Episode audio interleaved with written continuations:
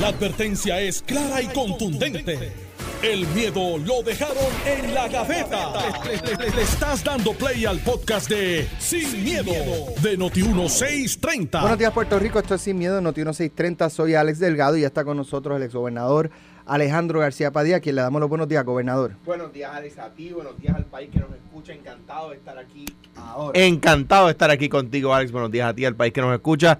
Y con el bateador designado del día de hoy. Anthony Maceira. Buenos días, Anthony. Buenos días, Alex. Buenos días, gobernador. Buenos días a mente maestra en los controles y al pueblo de Puerto Rico que nos escucha. Y a Carmelo, donde quiera que esté.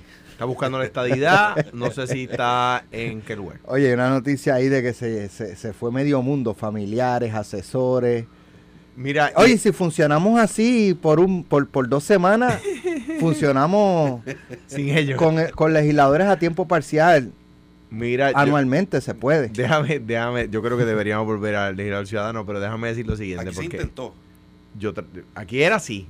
Sí, era así. Cuando yo empecé en los medios era... Era legislador ciudadano no, mentira, hasta ya, no. ya, ya era, yo creo que cuando yo empecé en 99 ya era Sí, sí, legislador sí. a tiempo completo, pero ciertamente cuando uno era estudiante y uno leía mucha, yo recuerdo cuando hubo el cambio de legisladores. Era en el noven- la, la- no- eh, la elección de la legislatura 92-96 fue la última. Creo que había muy buenas razones para, para Cambiarlo. cambiar, Sí. pero veintipico de años más tarde, eh, pues también uno encuentra razones para volver. Claro, y yo creo que, yo creo que había. Yo creo que está bien que se intentara. Yo creo que hacer el esfuerzo, ¿verdad? Y haber hecho el experimento está bien, pero el resultado el remedio peor que la enfermedad. Pero ayer me tocó defender en Telemundo, y lo, lo digo aquí hoy en Noti1, este, mm, de hecho ayer en Telemundo estaba yo diciendo las noticias cambian, como decimos en Noti1.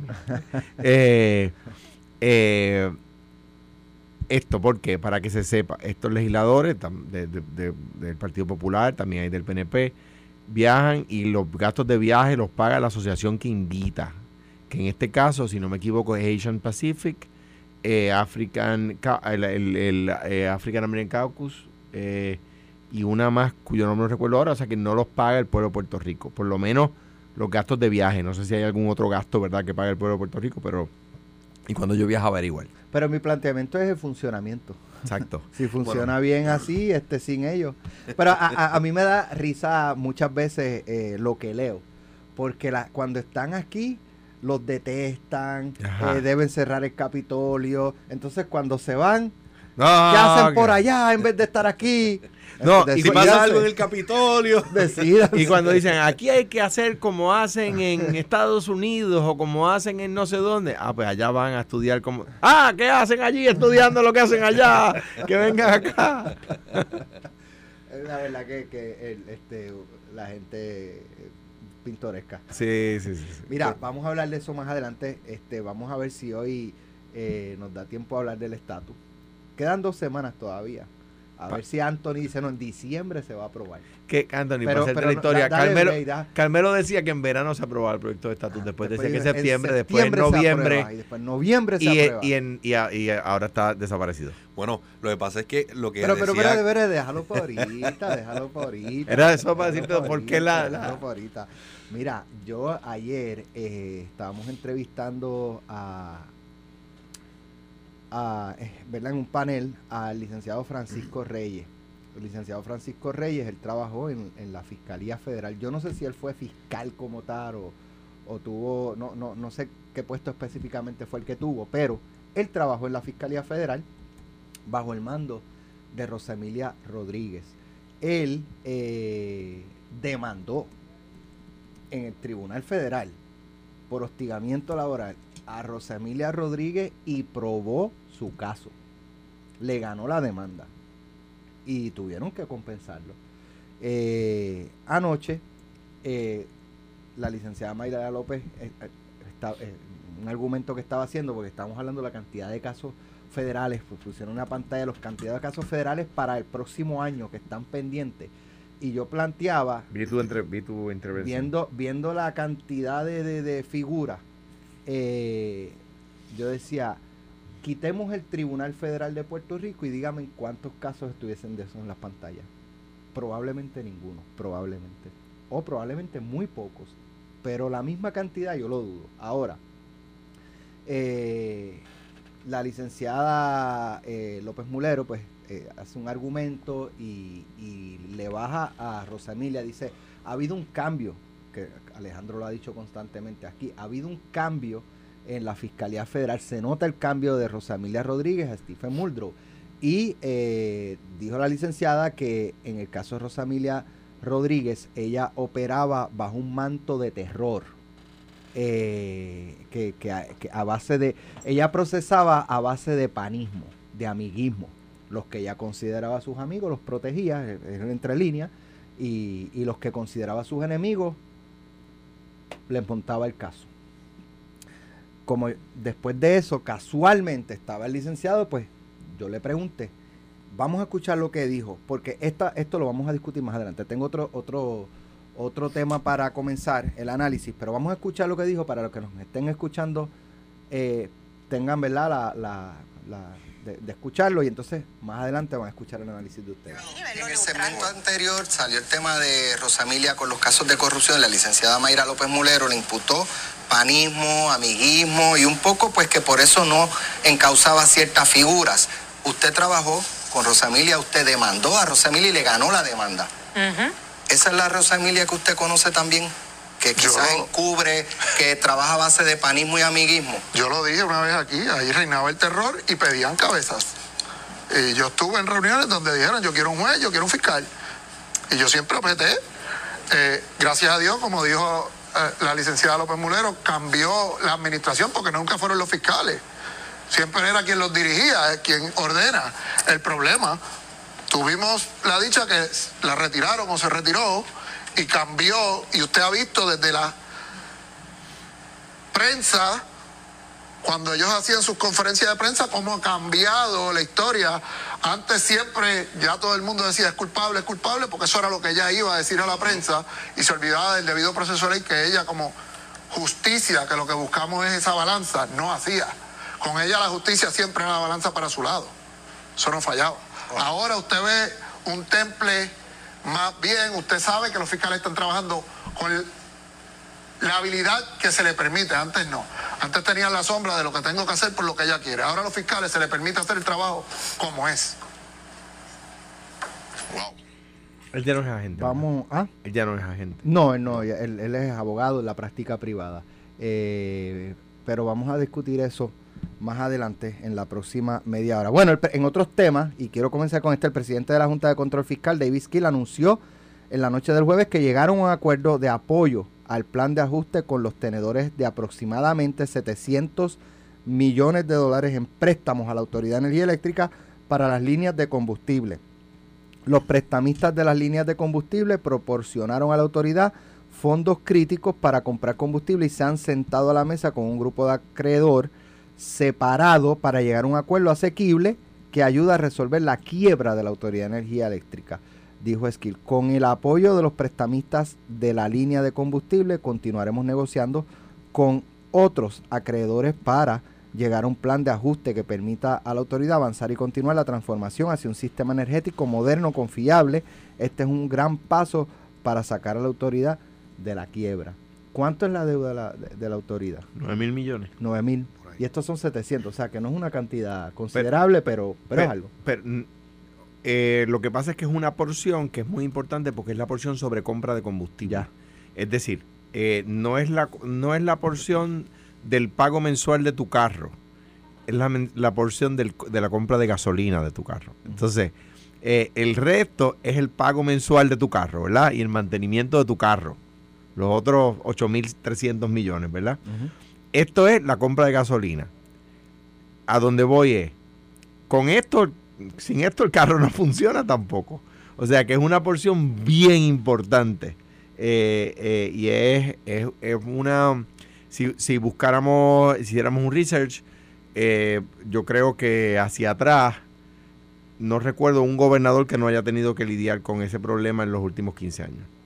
Con el tema de la compra de combustible. De hecho, yo me acuerdo, yo soy secretario de DACO, como DACO por la ley de suministros puede comprar suministros sin subasta, Aníbal me, me pidió que negociara con los venezolanos. Recordarás que compramos una barcaza de creo que de 300 mil barriles eh, eh, en aquel momento y, y- y la compró, se compró, o Esta la gestión la hice yo en DACO, que tenía un ahorro de 2%, no era un ahorro muchísimo, pero en 300 mil barriles, pues 2% es Bueno, mucho en por ciento no es mucho, pero en dólares y centavos era un montón. una cantidad considerable. Era un montón. Exactamente. Yo coincido con, con lo que dice el gobernador Alex. Esto es una situación que no es la primera vez. Eh, todos los eh, ¿verdad? Eh, gobernadores pasados han tenido que, que lidiar con esto. Y yo creo que en parte, cuando aquí se habla del tema de, de, de convertir en energía renovable, hay distintos factores. Claro, está el tema ambiental, está el tema filosófico, la sostenibilidad, pero definitivamente el estar lidiando con la compra, con la compra de combustible es un factor sumamente importante desde el punto de vista económico. Eh, y por eso es que, que, ¿verdad? A veces hay estos choques de debemos seguir aspirando a movernos a energía renovable o debemos transicionar más a gas natural, debemos mantener el combustible como está. Y el problema con, con, con todos los combustibles, sea gas natural, sea el bunker C, etcétera, lo que sea, pues eh, eh, tiene distintos factores ambientales, etcétera, pero definitivamente el tema este de, de la adquisición y las compras. Eh, ahora bien, traje este, este, este tema porque pues estábamos discutiendo hace unos días lo de la extensión del contrato de Luma, de verdad, el contrato suplementario, y Alejandro destacaba que eh, uno de los issues que él veía es que ese contrato no tenía una fecha cierta de culminación. Eh, fueran seis meses, un año, cinco 18 años, lo que meses, fuera. pero no tenía. Yo le pregunté a Fermín Fontanes el martes, miércoles, martes por la noche, y él me indicó que, que sí, que establece que la fecha será cuando se resuelva, cuando se la, la ¿cómo es la, la Se reestructura. se reestructure la deuda de la autoridad, que una vez se reestructure la deu- deuda de la autoridad, en ese momento culmina la extensión del contrato suplementario. Que la razón por la que se extiende es porque no se ha culminado la reestructuración. Eh, y se estaba hablando de que ya, ¿verdad? Por instrucciones de la jueza o expresiones de la jueza Laura Taylor Swain, esa fecha debe ser para el próximo verano. Lo que plantea un problema, y, y Anthony quizás tenga más información, ¿verdad? Lo que plantea un problema y es, la- y es el siguiente. Eso se llama, en contrato se llama una condición suspensiva, que es una, una condición que no queda a- al que, que el que suceda o no suceda Depende de otro elemento. no depende de ninguna de las dos partes, ni de Luma ni de la Autoridad de Energía Eléctrica, ¿verdad?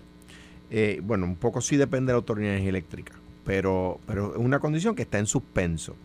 ¿Cuál es el problema con eso? Y yo espero que la redacción sea más graciosa que, que la, que, lo que, que lo que dijo Fermín, ¿verdad? Aquí- todo el mundo sabe que no tengo nada personal, pero es lo siguiente. Si no hay un acuerdo de reestructuración de la deuda, se nombra un síndico. Las noticias cambian. Hace seis años yo estaba loco por decir que había que reestructurar la deuda. Ah, Yo, yo tenía que, mudarme del país. Ahora todo el mundo, ayer, ayer me acuerdo que, que alguien decía, se nos va la vida si no reestructuramos la deuda de la autoridad. Y yo decía, para un momentito, pero yo no estaba loco por decir eso mismo. Entonces, dicho eso, si no se reestructura la deuda, se nombra un síndico. Por lo tanto, la, la condición suspensiva no puede ser hasta que se reestructure la deuda, porque puede, existe la posibilidad de que no se reestructure nunca.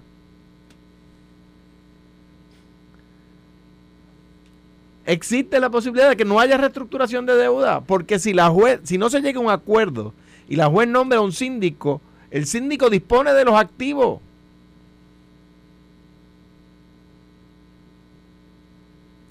O sea que yo espero que sea un poco mejor redactado, que fue el problema del contrato original. ¿Cuál fue el problema del contrato original? El problema del contrato original es que no estaba listo para la firma. Y mire, en mi oficina y en la oficina de abogado de Anthony hay contratos en proceso que se están redactando. Y allí Anthony en su oficina y yo en la mía nos tenemos que sentar frente al monitor de la computadora con el teclado y empezar a leer eso y a ver definiciones y si faltan definiciones y si hay términos, si hay que aclarar el término. El otro día yo estaba viendo un contrato de fuegos artificiales. Contratos son caros. Miles de pesos en fuegos artificiales que una empresa va a contratar. Pues ¿sabe qué decía el contrato que me enviaron a mí? Que si, que si los fuegos artificiales contra- creaban un fuego en otro lado, el de los fuegos artificiales no tenía ninguna responsabilidad. Y yo le digo a mi cliente, ¿cómo es posible? o sea, si de repente el empleado se vuelve loco y, manda un, cohete de eso para el almacén que está al lado y le pega fuego, tú respondes tú, según lo que dice ahí. Ah, no, eso hay que cambiarlo. Ah, pues eso hay que cambiarlo. Ah, pues eh, redacción de contrato, ¿verdad? Uno tiene que leerlo y leerlo y volverlo a leer. Y la primera lectura que hace Antonio yo, se nos quedan cosas. Y uno tiene que volverlo a leer y volverlo a leer y, e imaginar controversias que puedan surgir para aclararlas. Un buen contrato evita controversias.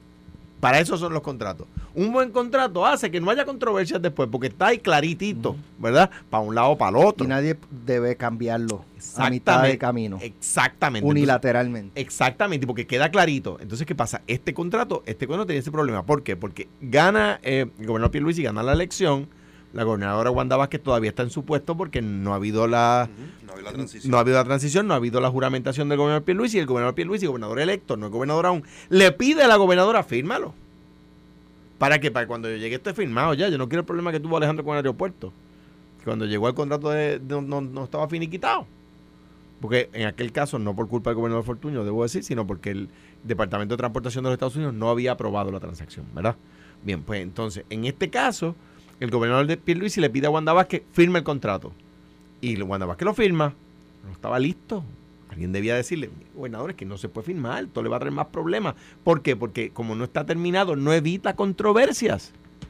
Entonces, si, si lo que dijo Fermín es lo correcto y la lectura del nuevo contrato que yo no he podido terminar, no dice la reestructuración de la deuda o el nombramiento de un síndico, pues entonces es un problema. ¿Por qué? Porque podría no suceder nunca. Es una condición suspensiva que podría no suceder. Entonces, si esa condición no sucede, ¿qué pasa con el contrato? ¿Qué pasa si no se reestructura la deuda? Eso puede pasar. Que no llegue a un acuerdo y la juez diga, pues ¿sabe qué? No hay título 3 para Autoridad de Energía Eléctrica, título 3, el capítulo 3 de promesa, no hay título 3, hay un síndico. ¿Es poco probable que suceda? Es poco probable que suceda. Pero un abogado que se sienta a ver el contrato tiene que prever cuando hay una condición suspensiva, ¿qué pasa? ¿Cuáles son las posibilidades? Las posibilidades son que suceda, sí, que no suceda también. ¿Y qué pasa si no sucede? Ah, ¿Cuál es el, el peor escenario? Pues tienes que prepararte. Tienes que eso. prepararle y tienes que ponerlo ahí, porque de ese, digo, es el trabajo del abogado. Y yo estoy seguro que los, los, los abogados que hay allí no cobran lo que cobramos Antonio y yo por hora. Yo creo que cobran un poco más, ¿verdad? Me imagino. Entonces, pues deberían, ¿verdad? Pues sentarse y redactarlo. ¿Por qué? Por eso yo, no, no- no solo por deferencia al puesto, ¿verdad? Sino porque conozco el, la, el- el- la- la- la dinámica y eh, respetuoso del gobernador, Anthony fue jefe de agencia también. Uno como jefe de agencia tiene que evitar que los problemas lleguen a la fortaleza. No solamente es hacer el trabajo que la ley orgánica de la agencia dice, es uno evitar que los problemas lleguen más arriba. Y si ese contrato está así de mal redactado, no evita que los problemas lleguen donde el gobernador. No evita que los problemas lleguen donde, donde el gobernador. Y, yo creo que se es injusto eh, eh, co- con el gobernador cuando un jefe de agencia, o sea, el jefe de agencia es injusto si no evita que los problemas lleguen donde su jefe, si no le resuelve los problemas a su jefe antes de que lleguen. Y con esto le pasó el vato a, a- a Anthony. Estando en DACO, yo propuse una mala idea. Una nada más. Si fue una nada más, no está tan mal. un- una que me acuerde ahora. Seguramente le preguntas a dos o tres y hay, y hay, y hay, y hay problemas. Este y Orlando Parga, que presidía la Asociación de Asuntos del Consumidor del Senado, me sale al paso en la, en la públicamente. Eh, Fue un martes. Y yo llamo a, don Orlando y le digo, don Orlando, usted tiene razón. Ah, porque él presentó una- un proyecto de ley para prohibir lo que yo acababa de hacer. Y le digo, ¿sabe qué? Lo escuché en la radio y creo que yo me equivoqué, usted tiene razón. Vamos a hacer una cosa. El jueves vamos a hacer, o el viernes, no me acuerdo, una conferencia de prensa en su oficina donde yo retiro mi reglamento y endoso su proyecto de ley para que ningún secretario en el futuro pueda cometer el mismo error. ¿Por qué? Porque si yo no hacía eso y me entorunaba con mi idea, el, programa, el problema le iba a llegar a Aníbal, que era mi jefe. Iba a tener un proyecto de ley en su escritorio que ordenaba la derogación de un reglamento de su secretario de DACO. Y además, don Orlando tenía razón. Pues yo evité que el problema surgiera. No, no hubo problema en los medios. Inmediatamente se atendió. El gobernador no tiene el problema, lo atendí yo. Ese era mi deber. ¿Ves? Defender al consumidor y evitar que el, que el- que el gobernador tuviera que tener los problemas. Este tipo de gestión yo creo que le trae problemas al gobernador. Anthony. Estoy de acuerdo en parte con, con lo que dice el Concurro en parte, diciendo en parte. Eh, aquí el, contrato suplementario de Luma está desde su origen tenía ya la condición suspensiva de que el mismo estaba en vigor, ¿verdad? Hasta tanto se reestructurara la deuda. Lo que pasa es que se, se esperaba que eso iba a estar reestructurado para, para una fecha que ya pasó, que creo que era ahora en, en noviembre, si no me equivoco. Una de las condiciones importantes para poder continuar con la negociación y el proceso bajo el título 3 y evitar el nombramiento de un síndico es precisamente la permanencia de Luma. Eh, al igual, ¿verdad?, que lo que ha dicho la Secretaría de Energía Federal, lo que ha dicho HOT, lo que ha dicho FEMA, que, eh, para ellos es importante la permanencia de Luma ahí. Por ende, yo creo que aquí se trataba de escoger entre dos opciones imperfectas. La primera, eh, tirar todo patas arriba, regresar a la Autoridad de, de Energía Eléctrica, que a nosotros se nos olvida que no era la panacea, que no era como que todos estábamos felices con el servicio que nos brindaba Energía Eléctrica, eh, y acarrear con las consecuencias que eso conllevara, ¿verdad? Acelerar el nombramiento de un síndico o hacer más probable el nombramiento de un síndico, eh, hacer aún más difícil el acceso a fondos federales, etcétera, eh, eh, o la extensión del contrato suplementario. El efecto del contrato suplementario es lo que decía Alex, básicamente. Este contrato sigue y, y no corre el término de, de los 15 años que contiene el, el- el contrato en sí. Esto, yo, ¿verdad? Yo no anticipo que aquí vaya a haber una situación donde esto se, se extienda indefinidamente. Aquí pasa una de dos cosas, o se reestructura la deuda o se desestima. Y si ocurren cualquiera de las dos cosas, pues eh, no se dio la condición precedente y aquí es donde está el, el asunto. Es Luma quien escoge si se queda o se va. Porque lo que dispone el contrato original es precisamente eso, que si no se reestructuraba la deuda a la fecha, Luma es quien decide si se queda o se va. Eh, y, Déjame hacer una pregunta antes de irnos a la... Bueno, voy a hacer Y- la pregunta y, usted me contesta, pues rápido. tenemos que cambiarle de tema. Porque tú hiciste una pregunta los otros días que es bien importante. Aquí los miembros, los representantes del interés público que, repre- que responden a los presidentes legislativos no es que votaron en contra, es que se abstuvieron.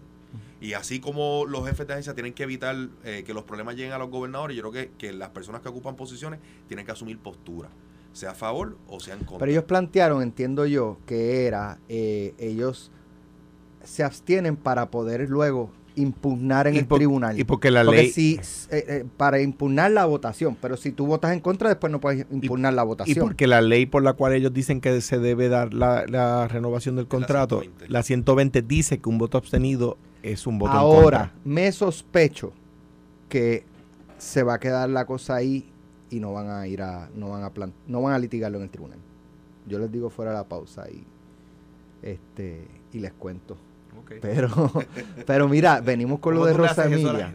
Venimos con lo de Rosa Emilia y, y, y ustedes me dicen si yo lo que yo les cuente se puede contar al aire y, y lo digo cuando regrese. Estás escuchando el podcast de Sin, miedo, de Noti1630. especialista en inteligencia eh, en la Fiscalía Federal bajo la incumbencia de Rosamilia Rodríguez eh, a preguntas mías eh, por unas expresiones que hizo la licenciada Mayra López Mulero de que Rosamilia Rodríguez pues un poco encubría o, o- operaba eh, a base de, en términos investigativos, de investigaciones y radical, a base de panismo y amiguismo. Mis panas no los toco. Y los que no son mis panas, pues con eso vamos con todas. Y el licenciado que trabajó allí, él demandó a Rosamilia Rodríguez y le ganó la demanda. Eh, pues dijo anoche que allí se operaba, es más, vamos a escucharlo, bajo un manto de terror, algo así. Vamos a escucharlo nuevamente. que usted conoce también, que quizás encubre, que trabaja a base de panismo y amiguismo. Yo lo dije una vez aquí, ahí reinaba el terror y pedían cabezas. Y yo estuve en reuniones donde dijeron, yo quiero un juez, yo quiero un fiscal. Y yo siempre objeté. Eh, gracias a Dios, como dijo la licenciada López Mulero cambió la administración porque nunca fueron los fiscales. Siempre era quien los dirigía, eh, quien ordena. El problema, tuvimos la dicha que la retiraron o se retiró y cambió, y usted ha visto desde la prensa cuando ellos hacían sus conferencias de prensa, cómo ha cambiado la historia. Antes siempre ya todo el mundo decía es culpable, es culpable, porque eso era lo que ella iba a decir a la prensa y se olvidaba del debido proceso de ley que ella como justicia, que lo que buscamos es esa balanza, no hacía. Con ella la justicia siempre era la balanza para su lado. Eso no fallaba. Ahora usted ve un temple más bien, usted sabe que los fiscales están trabajando con la habilidad que se le permite, antes no. Antes tenían la sombra de lo que tengo que hacer por lo que ella quiere. Ahora a los fiscales se les permite hacer el trabajo como es. Wow. Eh, yo estuve, dice él, yo estuve en reuniones donde se planteaba o planteaba Rosa Emilia, yo quiero un fiscal y quiero un juez. O sea, yo quiero. No es si hay este, razón, si la investigación es que yo quiero. Mira, yo obviamente no, tengo ningún tipo de información como la tiene este, este señor, ¿verdad? Que pues, planteó su caso y como tú dices, pues, pues, pues pudo probar su caso, ¿verdad? Ahora bien, yo, yo sin, sin tener ninguna, ninguna información personal y no puedo atacar a Rosa Emilia, ni puedo atacar personalmente a nadie, ahora bien, ahora bien, yo sí puedo decir que el caso, yo, yo sí puedo mencionar casos que que, fueron casos donde no había evidencia, tuvieron que admitirlo y le dañaron la vida a la gente. Y radicaron casos sin evidencia. Ramón Horta. Radicaron un caso sin evidencia. Lo pelaron en una conferencia de prensa y después tuvieron que pedir perdón. En una moción a la corte diciendo todo lo contrario a lo que habían dicho en la conferencia de prensa. Todo lo contrario de 24 cargos, le archivaron 23, se terminó declarando por un menos grave, porque pues, obviamente quién puede pagar una defensa para litigar un caso, y claro, obviamente si te ofrecen, mira, te voy a archivar 23 si te declaras culpable por un menos grave, pues tú le arrancas la mano al fiscal, pues claro. Sally López, otro caso, incluso cumplió, la separaron de sus niñas. Boston revocó. Le ofrecieron a Sally que se declarara culpable por lo cumplido. Pues, ¿qué va a hacer? ¿Un nuevo juicio? Pues aceptó si se quiere ir con sus hijas. Papín Ortiz, siete cargos. Le archivan seis, se declara culpable por unos graves. No había evidencia contra Papín. Se declaró culpable por un email. Papín no sabe ni prender la computadora. Te lo aseguro. No va a enviar un email. ¿Y cómo iba a dirigir un municipio si no sabe ni prender una computadora? Porque tú tienes que lo haga. por, por, por, 500... No dirigía, dirigía un municipio y no sabía prender una computadora. No, broma, yo sé, yo sé, yo sé. Yo sé. Papín Ortín. Héctor Martínez. Héctor Martínez, no es de mi partido. Y lo defendí yo siendo candidato a gobernador y siendo senador del partido de oposición, candidato a reelección. Dos veces le radicaron el caso, dos veces Boston tuvo que revocarlo. Las dos veces. Eso te da la impresión de que Rosamilia sí operaba a base de panismo, amiguismo, de, fabricar casos pues por, por quienes son, eh, eh, no sé, políticamente. No sé, o sea, yo no puedo decir eso. No, es más, no digo no sé. Afirmo que no puedo alegar eso. Yo puedo decir que esos casos fueron casos radicados sin evidencia y que Pero esa... Es que como, ¿Cómo tú vas a radicar un caso sin evidencia? Es que yo no sé sin tener una agenda. Yo no sé si fue Rosemilia. Aquí estamos diciendo que hay una que hay que hay una jefa de fiscales en Puerto Rico que le estaba diciendo a un fiscal no radicar y aquí en Puerto Rico un fiscal radica sin pedirle permiso ni, a Dios ni al diablo. O sea que yo no sé si fue Rosemilia. Yo no puedo decir eso. Es que no puedo decirlo. Y en mi experiencia, cuando yo le pedí que dijera si el gobernador, es decir, yo, o algún familiar mío estaba siendo investigado, ella dos veces se paró y dijo, ni el gobernador ni ningún miembro de su familia está siendo investigado, es parte de esta investigación. las dos veces lo dijo y, las eso se lo agradezco. Porque, porque es rara vez dicen eso. Muy rara vez dicen eso. O sea que en ese sentido yo no tengo nada, yo, yo no puedo pararme aquí de hablar mal de ella. Pero, ah, el caso de Aníbal. Ese es otro. Caso que al jurado le demoró tres horas. Y como tú si- siempre dices, Alex, ah, bueno, pero hubo una, unas alegaciones que se, que se encontraron probadas, sí, pero no era una violación, no era, no era por lo que se- parte de la acusación. no era por lo que se estaba acusando a Aníbal, ¿ves? Por lo cual se acusó a Aníbal no había prueba O sea, Aníbal admitió este, que, que violó la ley. electoral. Pero, pero, pero esa violación específica no era parte de la, No, de, la acusación. De lo, que, de lo que se estaba acusando a Aníbal, no había prueba. Pues todo ese tipo de cosas, pues uno dice, mano, allí había gente que no Hubo sa- prueba de lo que no se acusó. u- u- u- Es lo que quieres decir. De hecho, de hecho, Aníbal, de hecho, Aníbal, Aníbal no presentó prueba. Aníbal gana el caso sin presentar prueba. Yo no puedo acusar, a, señalar a nadie. No puedo y sería injusto que lo haga. Pero esos casos, que, que eso estaba sucediendo, bueno, yo he dado cinco ejemplos. Y esos son los que yo sé. Imagínate, de las figuras públicas, imagínate de los que no son figuras públicas. Ahora bien, lo que ha dicho ese señor, cuyo nombre no recuerdo, Licenciado Francisco Reyes. Francisco Reyes, con respeto, ¿verdad? No, no. Y él estuvo allí. Lo que ha dicho ese señor. Esto se dijo en reuniones en que yo estuve. Sí, pero entonces... y- Debería y- ser y- investigado. Y un contraste con esa lo que es dice otra, Alejandro. Esa es otra parte. Si, si ya, como ya ya no es fiscal, ya esto, eh, o sea, pues, pues ya pasó. Eso Agua debería pasada- ser Agua investigado. pasada un no mueve contraste con molino. lo que dice el gobernador, porque el, el gobernador dice, da unos ejemplos que él entiende que fueron acusaciones sin, sin evidencia. No, ¿verdad? no, no, perdóname, Pero- Anthony, que la fiscalía entiende, porque en el caso de Ramón y el caso de Papín, presentaron mociones a la corte. O sea, después, el caso Aníbal no. en el caso, no, en el caso Aníbal no, y usted lo incluyó ahí, fue, fue a juicio. Fue a juicio. Y, Y el de Héctor Martínez un fue a jurado. Y el lo encontraron no culpable.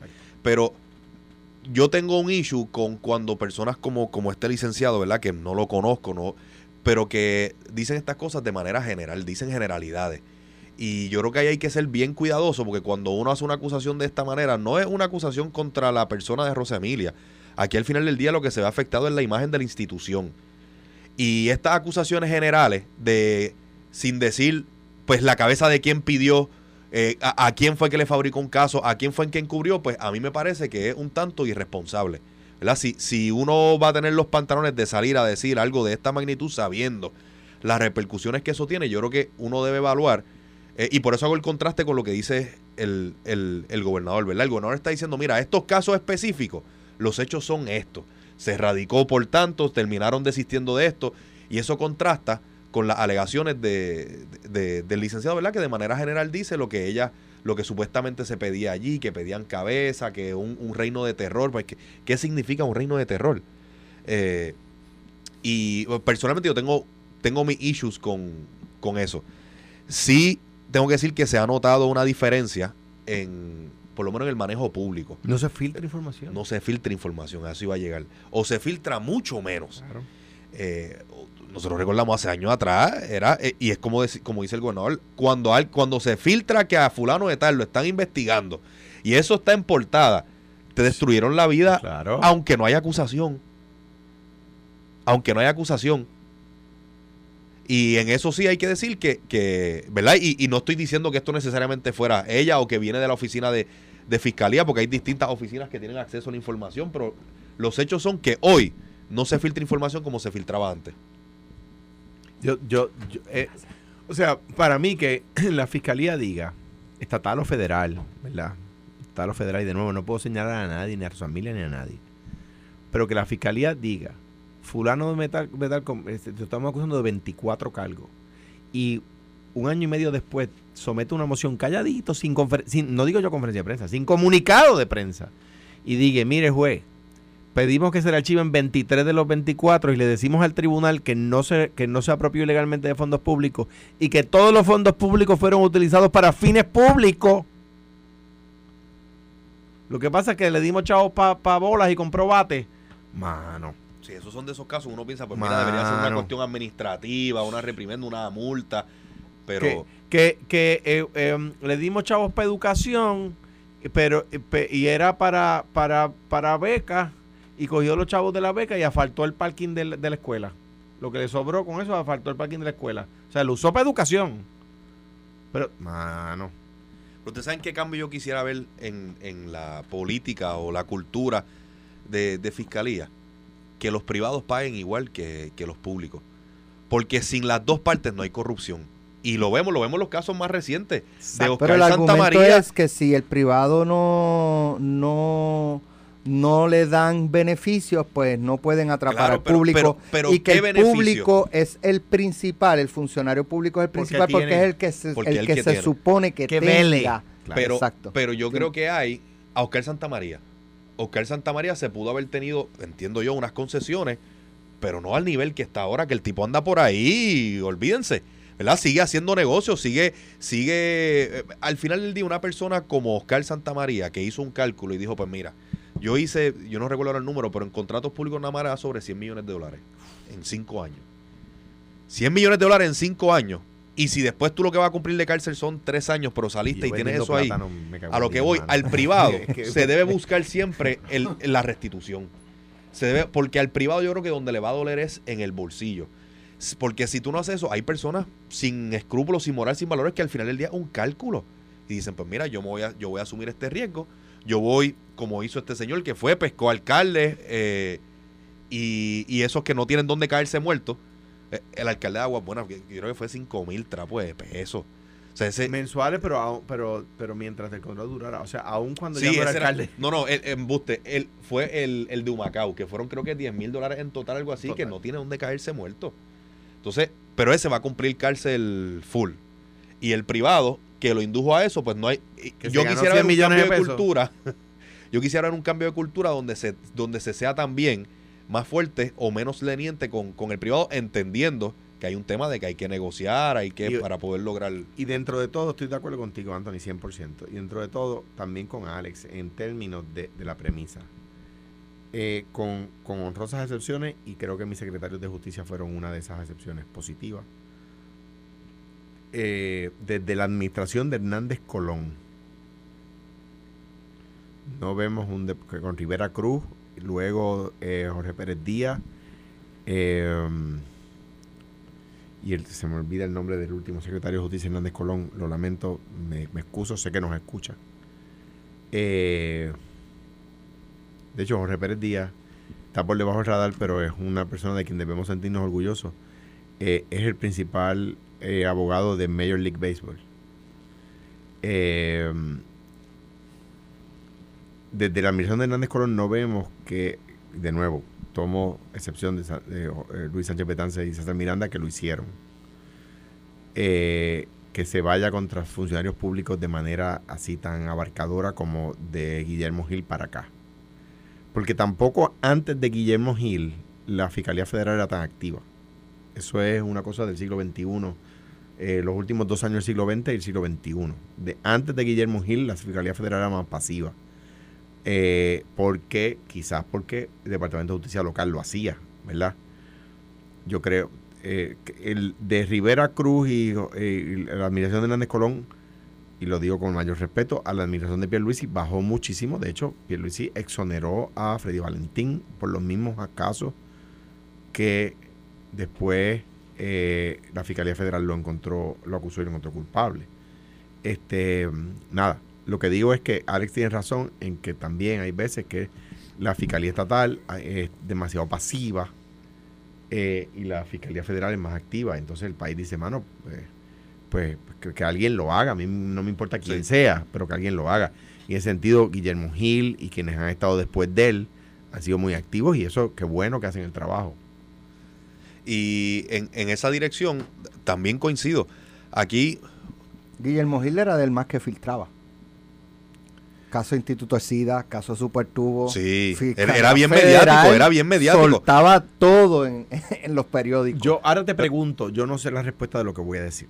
Ajá. Yo te pregunto, es que yo creo que es yo creo Ok, pregu- hago, lo hago pregunta porque creo que no. po- Y voy a decir por lo siguiente. Es que el caso del Instituto del SIDA, por ejemplo, y esos casos del Supertubo y eso, no iniciaron en fiscalía, iniciaron en la comisión de David Noriega. En la oficina de David No, Noriega. Instituto de SIDA.